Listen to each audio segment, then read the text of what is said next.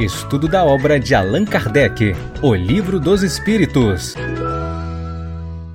Olá, amigos, muito boa noite. Sejamos todos muito bem-vindos ao nosso canal Espiritismo e Mediunidade para mais um episódio da nossa série que estuda a obra O Livro dos Espíritos. E hoje, hum, hoje, hoje será um dia muito especial Hoje iremos ver uma das questões que eu mais gosto de O Livro dos Espíritos. Nossa! Ai, como é boa. Vamos lá. Para que a gente possa começar o nosso estudo, vamos pedir ao nosso Senhor que nos abençoe, que nos proteja, que nos envolva, que derrame suas bênçãos sobre as nossas vidas, permitindo com que o conhecimento que o Espiritismo nos dá consiga abrir as comportas da nossa alma para sentir e amar de verdade como deveríamos fazer. Fica assim conosco, Senhor, e ilumina-nos para que todo esse código que decifra a vida possa nos ajudar a decifrar as nossas próprias existências. Muito obrigado, Senhor.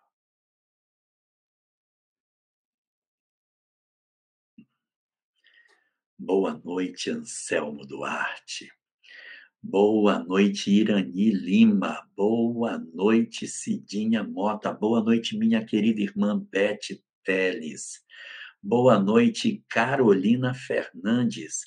Clau Hagel. Boa noite para você. Muito bom. Boa noite para Patrícia Bispo, Heitor Barreiros, de Belém do Pará. Sejamos todos muito bem-vindos e seja bem-vinda a Cirlei Marzani, a Maria Magda, do livro Memória de um Suicida. Sejamos todos muito bem-vindos a esse nosso momento de estudo e hoje uh, nós temos como objeto de discussão a sequência daquilo que vínhamos estudando na semana passada. E hoje a gente vai ver algumas questões que são fascinantes. São cinco questões que a gente tem que ver hoje. Mas elas são muito boas. Uh, é o trecho de O Livro dos Espíritos que leva da questão 536 até a questão 540, que é uma questão maravilhosa de O Livro dos Espíritos. Então, vamos lá. Essas cinco questões elas estão relacionadas no no item, no, na parte do livro dos Espíritos, relacionada sobre a vida no mundo espiritual, a vida espiritual, que é a segunda parte da obra do capítulo, das, capítulo da missão dos Espíritos. E esse tópico é chamado Ação dos Espíritos nos Fenômenos da Natureza. E a questão 536, a primeira que a gente tem para debater hoje, diz assim: São devidos a causas fortuitas, ou ao contrário, têm todos um fim providencial, os grandes fenômenos da natureza, os que se consideram como os que se consideram como perturbação dos elementos. Kardec está perguntando o seguinte: os grandes eventos da natureza, eles são atos que têm alguma ação da providência ou são simples atos aleatórios? Está perguntando sobre furacões, tufões, maremotos, enchentes. Veja que ele coloca os grandes fenômenos da natureza. Está se referindo a fenômenos comezinhos que a natureza tem. Esse, não, está se referindo aos grande nome. Como é que a gente interpreta isso, esses, essas histórias que a gente vê? Olha, tem um tornado, houve um furacão, um tufão, teve uma tsunami. Esses fenômenos maiores, eles têm é, a, a ação efetiva da espiritualidade ou não? E os espíritos respondem: tudo tem uma razão. Tudo tem uma razão de ser e nada acontece sem a permissão de Deus. Então, a gente está vendo aqui que esses fenômenos que a gente vê maremotos, tufões, vulcões, etc., eles não ocorrem por força do acaso. Assim, ah, não sei, explodiu, o vulcão explodiu, matou o povo em Pompeia, em Vesúvio. Meu Deus, esses fenômenos de grande magnitude, eles estão todos vinculados a uma intencionalidade da, da, da Criador. Então, existe sim uma ação deliberada da espiritualidade em agir nos fenômenos que sejam mais relevantes. Né? Não é para a gente ficar pensando qualquer coisinha que acontece, obrigatoriamente tem uma ação é, intencional, motivada e articulada dos espíritos para que ela aconteça. Não. Mas os relevantes, sim. E aí, os, Kardec pergunta aos espíritos: esses fenômenos que estamos falando objetivam sempre o homem? Ou seja, a enchente é por causa do homem, o furacão é por causa do homem, a tsunami é por causa do homem, os fenômenos geológicos, os fenômenos da natureza que acontece, eles ocorrem em função, objetivando atingir o homem especificamente? Será que toda vez que tem uma tsunami é porque quer atingir o homem? Respondem os espíritos. Às vezes tem. Por quê? Porque tem vezes que não é, né? Às vezes tem. Às vezes tem como imediata razão de ser o homem. Tá? Então, às vezes o objetivo é atingir a humanidade, é atingir o, o, o, o ser humano, atingir o elemento humano, atingir isso. Mas na sequência da resposta diz: na maioria dos casos, entretanto, maioria, tem por único objetivo o restabelecimento do equilíbrio e da harmonia das forças físicas da natureza. E é fato, né? Quando a gente vê um terremoto, a gente sempre pensa no ser humano. Ai, o ser humano, o ser humano. Foi destruído a cidade. Mas o que é um terremoto? Um terremoto nada mais é do que o encontro das placas tectônicas. A parte interna do nosso planeta ela é líquida, ela é muito quente e ainda não está solidificada. É magma incandescente aquele negócio. Está tudo derretido, pegando fogo lá embaixo. E em cima do nosso planeta, que é muito quente no interior, tem uma camada externa dele que já se solidificou e formou essa matéria dura que a gente pisa, que é o nosso solo. A gente acha que ele é ele vai até o núcleo da Terra, não vai não. E tem quilômetros de extensão, mas ele depois dele é, é só é, magma incandescente. Então, essa placa de, de, de terra que se solidificou, ela está nadando em cima do magma. Ela está em cima do magma. E só que não é uma placa só. São várias placas. Tem uma placa num canto, tem uma placa no outro. E essas placas, elas se movimentam. Elas não se movimentam com muita rapidez, mas elas se movimentam. Essas placas são chamadas de placas tectônicas. E é o movimento delas que faz com que a gente perceba algumas alterações no planeta. Quem olhar atentamente o mapa da África vai perceber que do lado de cada África, na parte ocidental, a parte da África virada para o Oceano Atlântico, existe um desenho que é exatamente o litoral do Brasil. Por que isso? É coincidência? Não. As costas do Brasil estavam encaixadas na África. E com o tempo, essas placas tectônicas se movimentaram. E hoje o Brasil foi para um lado e a África foi para o outro. Então, a gente tem hoje um distanciamento imenso, mas no passado bem remoto, essas estruturas estavam juntas. As placas tectônicas estavam ali e elas começaram a se afastar e foram embora. Quando as placas se afastam, tudo bem, elas só se afastaram, mas quando elas colidem? Quando elas colidem é quando acontece o chamado terremoto. Boa noite, Jaci Fernandes, seja bem-vinda. Então, quando as placas tectônicas se chocam, é o terremoto. É isso que provoca. Só que a gente é muito pequenininho, né? Então, quando as placas se chocam, nossa, treme tudo, cai prédio, as pessoas. Mas daquilo nada mais é do que um choque entre duas ou mais placas. A cidade de São Francisco, na Califórnia, ela, ela é, na verdade, formada por três placas tectônicas. Elas têm três placas em Y. Tem três placas lá. E aqui existe uma falha geológica chamada Falha de Santo André. E a cidade está bem no meio desse Y. Então, eles já até imaginam. Sim, as placas se separaram e continuam se movimentando. Verdade, não parou ainda não. Continua.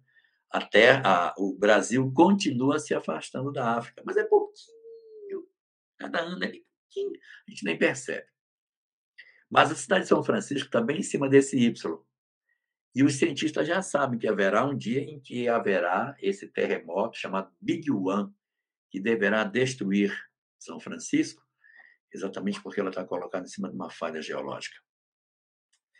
E esses fenômenos eles não acontecem sem uma gestão do mundo espiritual. Existe sim uma grande atenção dos grandes fenômenos a partir da ação dos espíritos. E aqui, numa pergunta D dessa mesma questão, Kardec indaga: concebemos perfeitamente que a vontade de Deus seja a causa primária nisso como em tudo.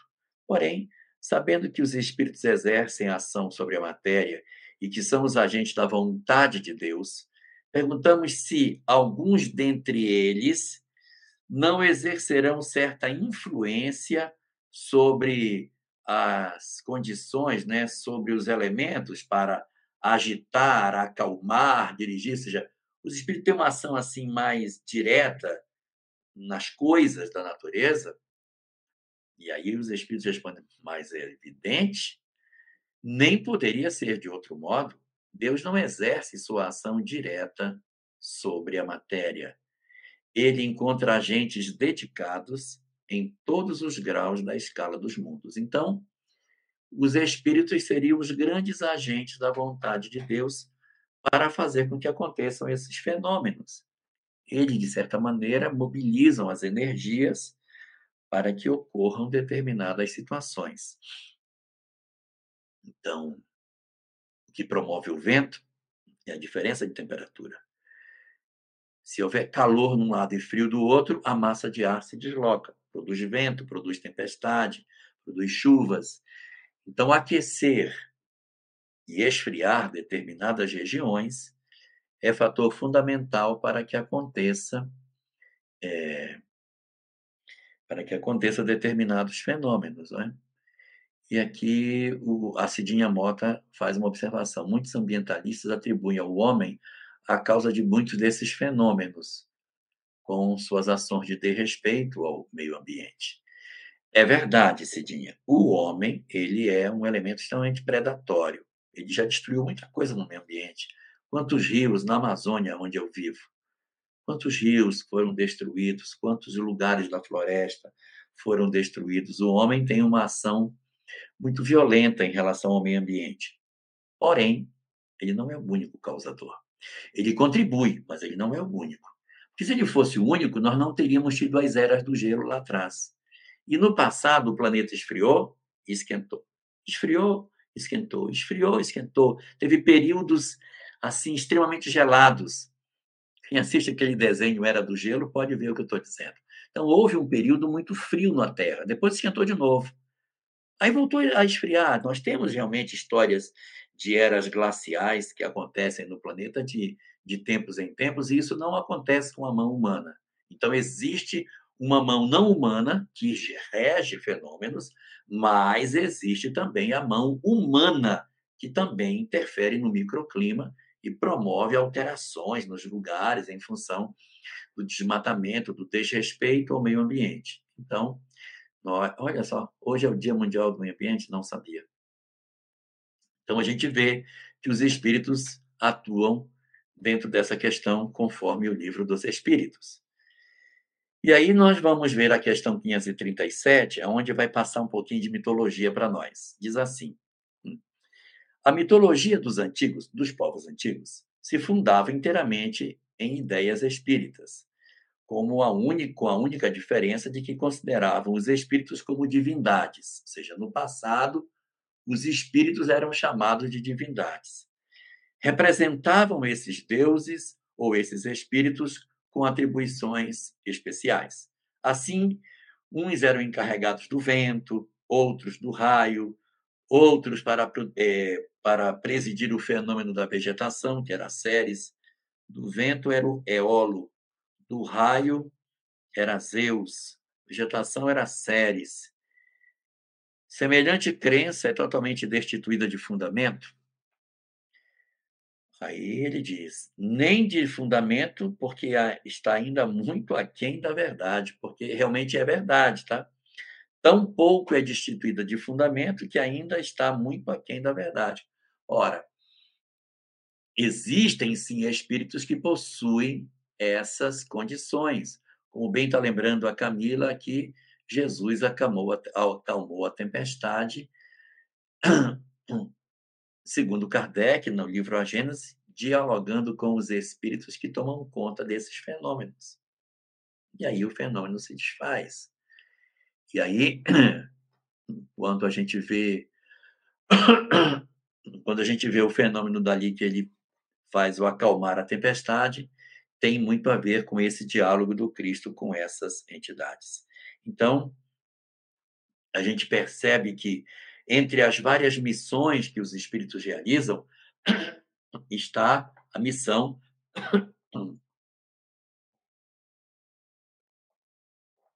de tomar conta dos fenômenos da natureza, que é esse tópico que a gente está vendo.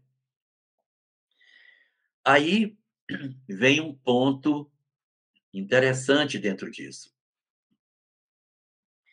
Poderá haver espíritos que habitem o interior da Terra e presidam os fenômenos geológicos, ou seja, o espírito mora dentro da Terra e é ele que faz os vulcões pá, funcionarem.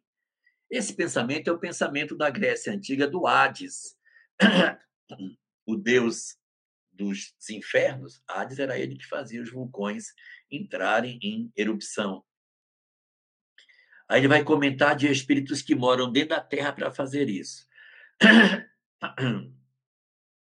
E aí os espíritos respondem: tais espíritos eles não habitam positivamente a, a, a, assim dentro da terra. Eles presidem os fenômenos e os dirigem de acordo com as atribuições que eles têm. Não precisa estar enfiado dentro do planeta para poder fazer dia virá em que recebereis maiores explicações de todos esses fenômenos e os compreendereis melhor. No livro Memória de um Suicida se fala de entidades que ficam dentro do planeta. Mas não é porque eles são espíritos que estão fazendo trabalhos a favor da natureza. São situações em que determinadas entidades muito problemáticas são guardadas nas furnas para evitar é, para evitar esses fenômenos que eles podem produzir de perturbação nas criaturas humanas. A Clau pergunta se é lícito dizer que já podemos ter sido espíritos da natureza. É isso que a gente vai tratar agora. É agora. Na questão 538, Kardec pergunta: formam uma categoria especial no mundo espiritual os espíritos que presidem o fenômeno da natureza, ou seja, os espíritos que presidem a, a natureza, eles são um tipo especial de espírito, é uma, uma coisa diferente de nós. Né? Então, os que presidem a natureza, serão eles seres à parte ou serão espíritos que foram encarnados como nós? Eu tenho a impressão de que a Clau participou da codificação kardeciana porque a pergunta dela é exatamente a pergunta que Kardec faz. Formam categoria especial no mundo espiritual os espíritos que presidem os fenômenos da natureza? Serão seres à parte ou espíritos que foram encarnados como nós? E aí, os espíritos vão dar uma resposta muito boa, diz assim: que foram ou que serão. O que quer dizer com isso? Que foram significa que sim, são espíritos que já foram encarnados como vós. E mas ele diz também e que serão, abrindo espaço para que exista dentro dos fenômenos da natureza espíritos abaixo da condição nominal que atuam nesse fenômeno. Estou confundindo vocês? Nós temos a criatura humana num determinado estágio evolutivo. Os espíritos que presidem os fenômenos da natureza, alguns estão acima daquela condição que nós somos, já foram espíritos como nós somos, já encarnaram como nós, ainda são espíritos, mas com conhecimentos às vezes maior do que o nosso, e existem aqueles que ainda serão. Então, nós vamos entender que nesse fenômeno da natureza existem espíritos abaixo da condição nominal que atuam em determinadas funções. Não está dando para entender? É assim, Yane. Existe uma escala evolutiva. A gente evolui, os espíritos evoluem nessa escala evolutiva. Alguns espíritos que hoje atuam na natureza já são espíritos como nós, que estão desencarnados e que estão atuando na natureza, é, promovendo os fenômenos que a natureza tem de enchentes, terremotos, atuam analisando, olha, a gente não pode deixar isso acontecer. Então, é, são espíritos já avançados. Mas a resposta dos espíritos abre a hipótese de que é, existam também espíritos que ainda nem chegaram à condição humana. Espíritos estão abaixo, eles estão acima do animal, mas não estão na condição humana ainda, eles estão próximo da condição hominal, atuam por instinto, estão desencarnados, ainda não são homens ainda, mas eles colaboram de alguma forma nos fenômenos da natureza. Exato, Jailson, são os elementais. Os elementais. Só que a visão dos elementais que a gente tem na doutrina espírita não é aquela que a gente encontra de ter um gnomo, um vovô Smurf, né? Um gnomo, ou ter uma fada, um, um duende. Não daquele jeito, no jardim, debaixo do cogumelo, vivendo. Mas que existem entidades assim. Capítulo 49 do livro Nosso Lar. Ah, nós vamos encontrar André Luiz como o espírito está numa árvore e dialoga com essa entidade para pegar uma informação de um medicamento para tratar o atual marido da ex-esposa dele. Então, na sequência, quando Kardec vê que ele diz: uns já foram encarnados como vós, e outros ainda não chegaram na condição humana, ele fica assim. Hum, Há aquele comentário do nosso lar, quando no capítulo 50, Nascida busca algo da natureza para fazer um medicamento. Servidores comuns do reino vegetal. Exatamente. Ali você vai encontrar essa situação. Bom, aí nós temos aqui é, uma, uma questão que é a 538A. Quando eles dizem que os espíritos eles são assim colocados, inferiores ou superiores na hierarquia, aí o Kardec pergunta: pertencem esses espíritos às ordens superiores ou inferiores da hierarquia espiritual? Ou seja, eles estão, eles estão lá em cima em relação ao homem, ou estão abaixo em relação ao homem? Aí ele vai explicar melhor esse, essa questão. Essa questão. E sim, ele, ele vai comentar isso, Cidinha, sobre a presença desses na próxima questão agora. Mas ainda aí, ainda aqui diz assim, ó. Isso é conforme seja mais ou menos material, mais ou menos inteligente o papel que desempenhem. Uns mandam, os que já têm conhecimento espiritual. Outros executam, os que ainda estão aprendendo. Os que executam coisas materiais são sempre de ordem inferior assim como entre os espíritos, como entre assim entre os espíritos como entre os homens. Então, você vai encontrar nos espíritos hierarquias em que os que têm maior conhecimento determinam coisas que os que são mais ingênuos, mais, mais iniciantes, executam. Então, os que executam são mais materiais, podem estar até abaixo da condição hominal. Mas quem manda, quem decide. Não, Cidinha, tudo bem. Quem decide é, é exatamente aqueles que vão mandar. E daí, nós vamos ter aqui uma questão, que é a questão 539. Olha o que ela diz. Isso aqui é muito interessante.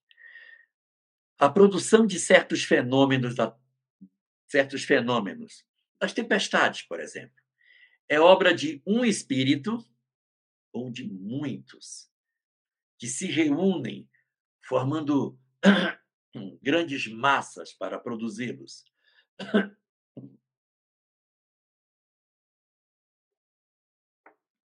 E aí, essas tempestades, esses fenômenos mais gravosos, eles não acontecem pela mão de um espírito só. A legião de entidades é que mobilizam as massas das nuvens, das circunstâncias geológicas, para fazer os fenômenos acontecerem. E a resposta é: reúnem-se em massas inumeráveis. Então, o que, que a gente percebe até aqui nesse momento? Que existe nas forças da natureza ações dos espíritos vinculadas aos grandes acontecimentos. Vejam que não é qualquer um. Pergunta 536 fala grandes fenômenos da natureza. Essas entidades atuariam, elas atuam em conjunto, massas inumeráveis delas, e de que natureza elas são? Uns bem evoluídos, que já foram encarnados como homens muitas vezes, e que exercem as funções de mando, e outros que estão mais abaixo, abaixo da condição hominal, que ainda não encarnaram como homens, e que muitas vezes executam as funções sem nem saber o que eles estão realizando. Então, você tem toda uma hierarquia espiritual exercitando esse movimento de construção e de alteração da nossa natureza. Essa resposta ela é fantástica. Só que nós estamos em 1857. Ah, meu Deus. Em 1857, a concepção da humanidade sobre o que fosse o homem e o que fosse os animais é muito diferente do que a gente tem hoje. A teoria da evolução de Darwin é de 1859, o livro A Origem das Espécies. E o livro A Origem das Espécies não fala da evolução do homem. Quem iria tratar da evolução do homem seria um pesquisador depois dele, pesquisador que viria depois de, de Darwin. Foi até contemporâneo dele, mas era bem mais jovem. Chamava-se Alfred Russel Wallace. É Alfred Russel Wallace que vai fazer os estudos sobre a origem do homem. No livro de Darwin, ele só trata dos animais, mostrando o bico dos pássaros, das tartarugas, das iguanas, e aí você vai perceber que as especulações que Darwin faz nessa obra de 1859, e nós estamos falando de 1857, dois anos antes. Então, o que, que nós temos aqui? Nós temos, na verdade, é, Darwin discutindo sobre a evolução dos seres sem tocar no homem. Se você pegar o livro A Origem das Espécies, a única alusão ao homem está na última página, no penúltimo parágrafo da obra, aonde ele audaciosamente escreve assim: Pesquisas assemelhadas poderiam ser feitas com o homem para verificar se ele também não teria passado por um processo evolutivo semelhante aos animais. mas ele não diz que passou. Ele sugere que pesquisas possam ser feitas. Só que essas pesquisas ele sabia que já estavam sendo feitas, porque Alfred Russel Wallace procurou por ele antes da publicação dessa obra, pedindo a ele que ele publicasse o que ele pensava, porque todo mundo sabia o que Darwin pensava, mas ele não publicava o que ele tinha pensado. E era muito audacioso afrontar a religião do século XIX.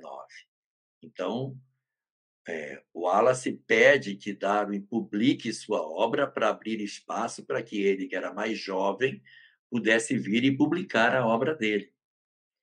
Então ele publica, Darwin publica essa obra em 1859, A Origem das Espécies, e no ano seguinte, em 1860, há uma publicação de Alfred Russel Wallace chamada A Origem do Homem. Aí sim, aí o bicho pega, porque ele vai estudar, mas meu Deus, Doraci Feijolo, como vai nossa querida Volta Redonda? Que bacana! Que legal! Como estão todos por lá? Que joia! Que bom! Então, aí o que que, o que, que vai acontecer? É, o pensamento de Darwin ele vai servir de suporte para o pensamento de Wallace. Aí o Wallace tinha ido para a Ásia, tinha feito uma série de pesquisas com crânios humanos antigos e é ele que constrói aquela primeira história. Ah, o homem teve um ancestral, depois teve outro, então o homem evoluiu, a caixa craniana cresceu. O primeiro cara a ter a audácia de falar isso é Alfred Russel Wallace, que era espírita por sinal. E aí, Alfred Russel Wallace publica essa primeira obra em 1860 e depois, junto com, com, com Darwin, no ano seguinte, ele iria apresentar uma obra junto sobre a evolução casando o pensamento deles. Mas nós estamos falando aqui de 1857.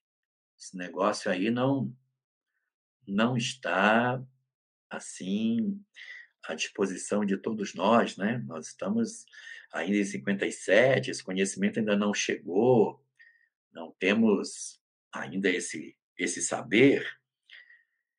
Então, quando ele fala que espíritos que ainda não encarnaram como homens, como assim? que você quer dizer como não encarnaram como homens? São o quê? É, é, é o quê? Não encarnou como homem? Que tipo de, de ser é esse? Não estou entendendo o que está acontecendo. Porque não havia teoria da evolução das espécies, não havia ainda o pensamento nem de, de Darwin, não havia o pensamento de Hugo de Vries, não havia o pensamento de Mendel, nada tinha ainda sido entregue para a humanidade nesse sentido. Muito bem? Então, o que, que vai acontecer na pergunta 540? Que vocês vão guardar essa pergunta, porque vocês vão ler, ler e reler muitas vezes. Kardec então pergunta assim: os espíritos que exercem ação nos fenômenos da natureza operam com conhecimento de causa usando do livre-arbítrio ou por efeito instintivo ou irrefletido impulso. O que ele está querendo dizer é o seguinte: bem, então, muito bem, muito bem, eu tenho seres da natureza que atuam. Ele disse que tinha uns que estavam acima do homem. Então, esse tem livre-arbítrio. Mas ele fala de uns que estariam abaixo da condição humana. Quem está abaixo da condição humana é o quê? Não encarnou como homem, encarnou como o quê? É o quê? Como é que é esse negócio? Então, se ainda não é homem, age por instinto, o, o, o que que o que, que a gente vai ter de informação sobre tudo isso? Como é que eu interpreto esse fenômeno? Os que atuam na natureza agem com a inteligência ou agem por instinto? Se agir por inteligência, já são espíritos e já possuem livre-arbítrio, já encarnaram como homem. Mas os que não encarnaram como homem já têm livre-arbítrio também ou não têm livre-arbítrio? São, são o que eles? Eu não estou entendendo o que é que eles são. E a resposta antecipa a evolução das espécies em 1857. Resposta dos espíritos são: é. A resposta é. Uns sim, outros não. Esse uns sim, outros não, vai bater com essa daqui, quando ele pergunta: pertence à ordem superior ou inferior? Aí depende da situação. Tem uns que são acima, tem uns que são abaixo. Então, ele vai, ele, Kardec está cercando os espíritos tentando entender. Quando ele pergunta se eles já foram seres encarnados, ele diz: uns já foram e outros serão. São espíritos que já foram e outros que serão. Então, e aí ele vai dizer que uns agem por instinto e outros não. Uns agem por inteligência e outros não. Uns sim e outros não. E aí ele vai fazer uma comparação. Estabeleçamos uma comparação. Considera essas miríades de animais que pouco a pouco fazem emergir do, do mar ilhas e arquipélagos. Já viram um coral? Tem uma pedra, e aí o coral vai se depositando na pedra, e aí ele vai se depositando na pedra, ele não sabe o que ele está fazendo. Ele vai se depositando, vai se depositando, vai se depositando, e na medida que ele vai se depositando, aquela pedra vai como que, né? Como que crescendo, e uma ilha se forma.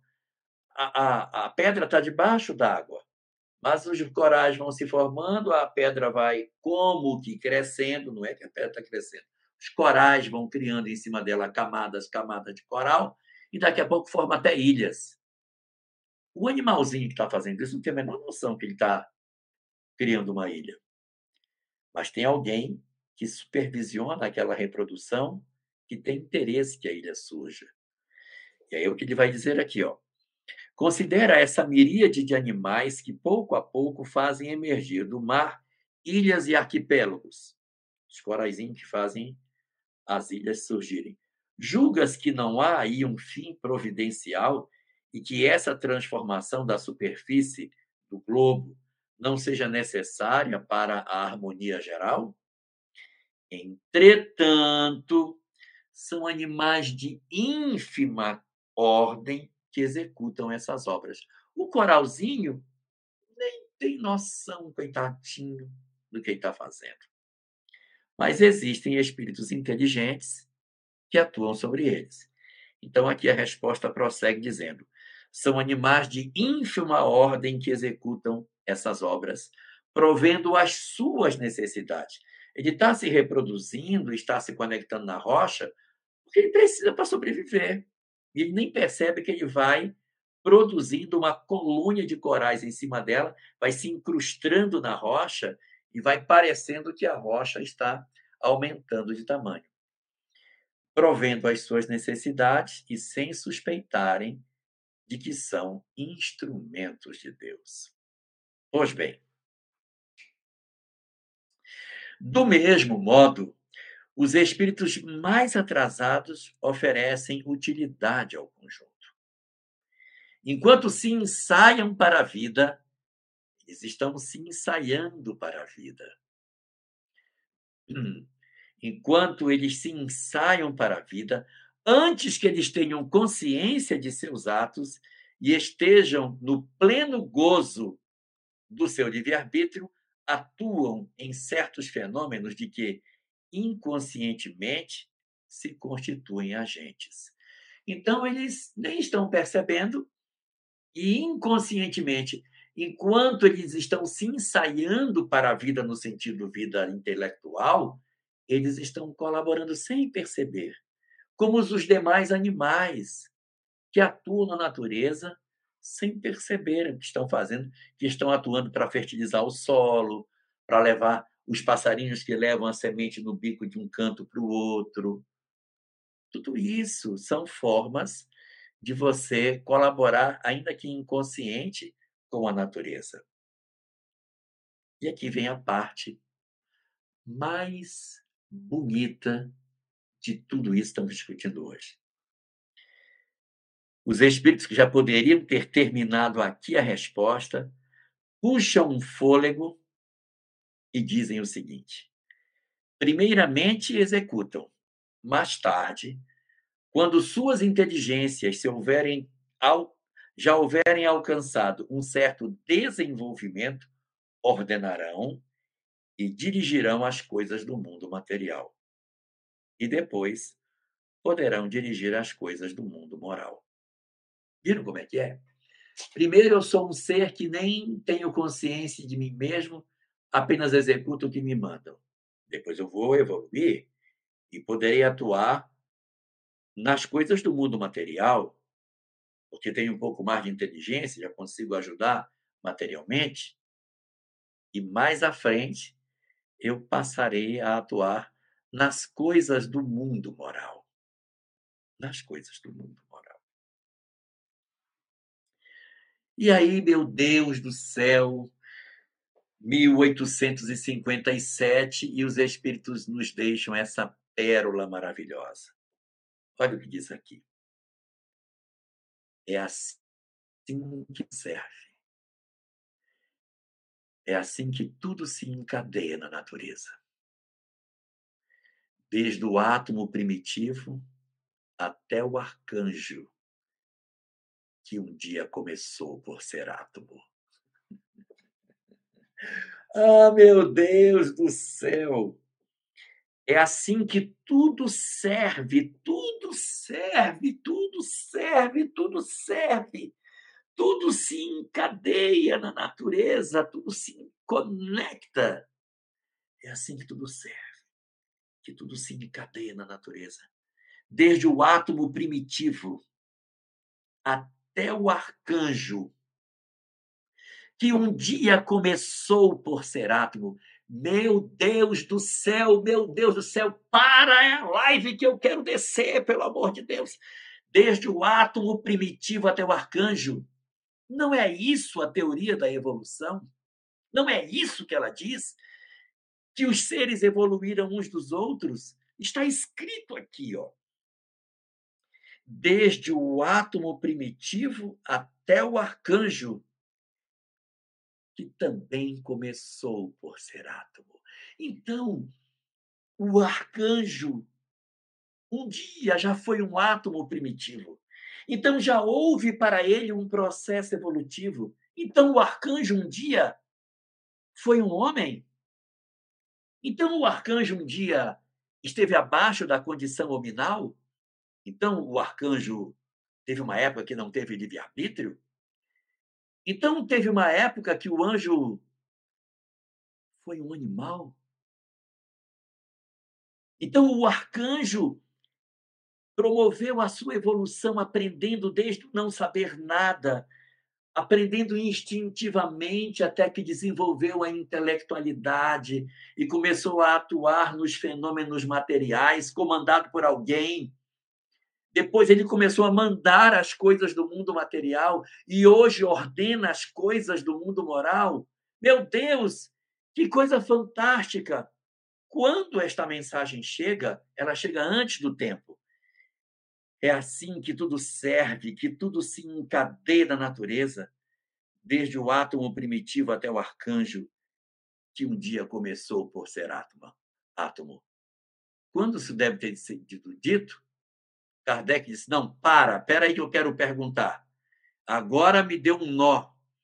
Quando ele para para perguntar, quando ele sente assim, meu Deus, o que está acontecendo? Os espíritos terminam a resposta dizendo: Admirável lei de harmonia que o vosso acanhado espírito não pode entender em seu conjunto. Pam, Precisaríamos da teoria de Darwin para poder entender a evolução. Precisaríamos da teoria de Hugo de Vries, de 1900, para entender o mutacionismo e a forma como se deu os gatilhos e como se dá até hoje os gatilhos da evolução. E precisaríamos da teoria de Oparin, de 1935, a teoria heterotrófica da origem da vida para entender como é que do átomo primitivo surgiu a vida orgânica. Porque o trabalho de Oparin, de 1935, foi provar que a vida orgânica veio da vida inorgânica. Ele apresenta uma teoria nessa época para dizer que os aminoácidos afetados pelos raios do Sol acabaram produzindo as proteínas que caíram nos lagos tépidos e se juntando deram origem aos coloides, e que esses coloides agregados deram origem aos coacervados, e os coacervados nos, la, nos lagos tépidos deram origem às primeiras células. Não dava para dizer isso ainda. Admirável lei de harmonia que o vosso acanhado espírito não pode entender em seu conjunto. Um dia vocês vão entender. Hoje ainda não dá para entender. Hoje ainda não é possível compreender como é essa majestosa lei de harmonia. E o curioso é que essa teoria é de 1935. Em 1938, três anos depois, naquela época não tinha internet, não tinha acesso à ciência, muito difícil. Em 1938, Emmanuel publica uma obra chamada A Caminho da Luz. E no primeiro capítulo dessa obra, a parte final do primeiro capítulo, ele diz que no processo de formação da Terra, ah, os espíritos trabalharam para a formação de uma substância viscosa, que era como se fosse uma gelatinosa que cobria os lagos. E ele chama essa substância de protoplasma, é o nome que Emmanuel dá. Mas essa substância gelatinosa, que Emmanuel chama de protoplasma, em 1938, era o mesmo coacervado da teoria heterotrófica da origem da vida de Oparin de 1935, ou seja, três anos depois. E Emmanuel já estava publicando isso nas suas obras. A teoria da evolução das espécies, ela deixa de ser teoria na medida em que a gente vai confirmando a evolução de maneira efetiva nos vários fenômenos que a gente tem a oportunidade de observar. E nesse sentido, a doutrina espírita ela ela se curva diante da ciência para a observação desses fenômenos. E só queria registrar aqui duas coisas. O pensamento de Darwin era de que a evolução ela se dava num contínuo, num progresso milimétrico contínuo. Mas ele nunca conseguiu provar isso, porque os seres eles saltavam, eles pulavam. O ser estava aqui, daqui a pouco pum, o ser aparecia com uma característica que seus pais não tinham. E assim, aquela corrente que ele queria ver tinha elos perdidos. Eu não sei o que é PROCTN. Não sei o que é isso. Não sei o que é pro, ProCTN.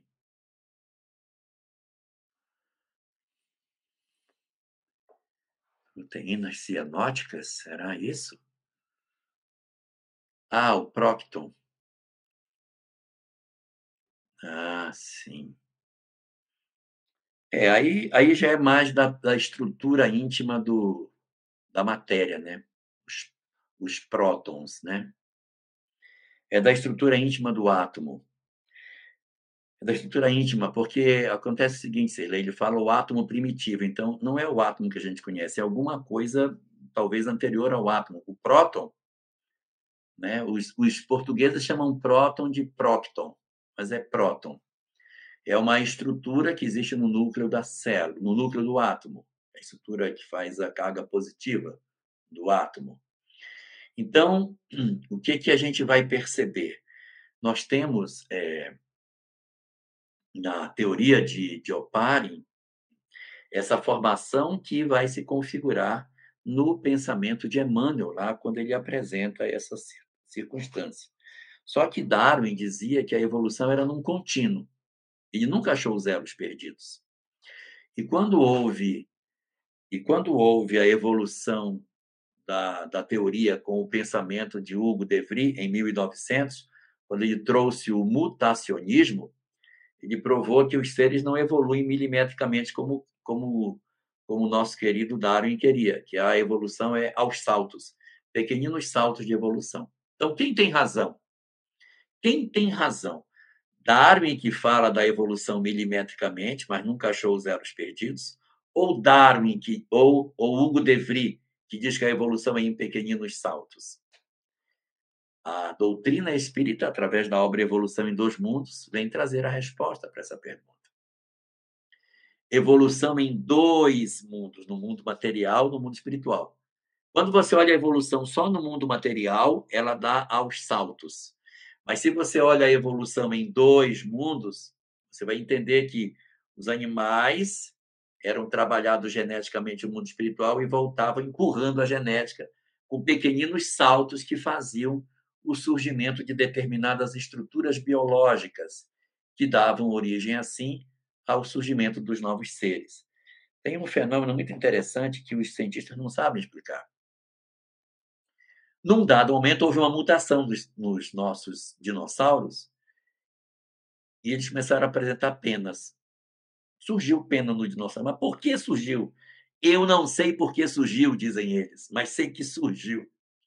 E a gente vai ver que no livro Evolução em Dois Mundos, os seres eram trabalhados geneticamente e reencarnavam empurrando a evolução dos seres. Então, quem está certo? Hugo De Vries ou Charles Darwin? Os dois. Se você olhar hum, apenas o lado material, quem está certo é o De Vries, porque é aos saltos. Mas se você olhar a evolução em dois mundos, Darwin está correto. Porque os elos perdidos que ele procurava estão todos no mundo espiritual. Ah, se leia o plâncton.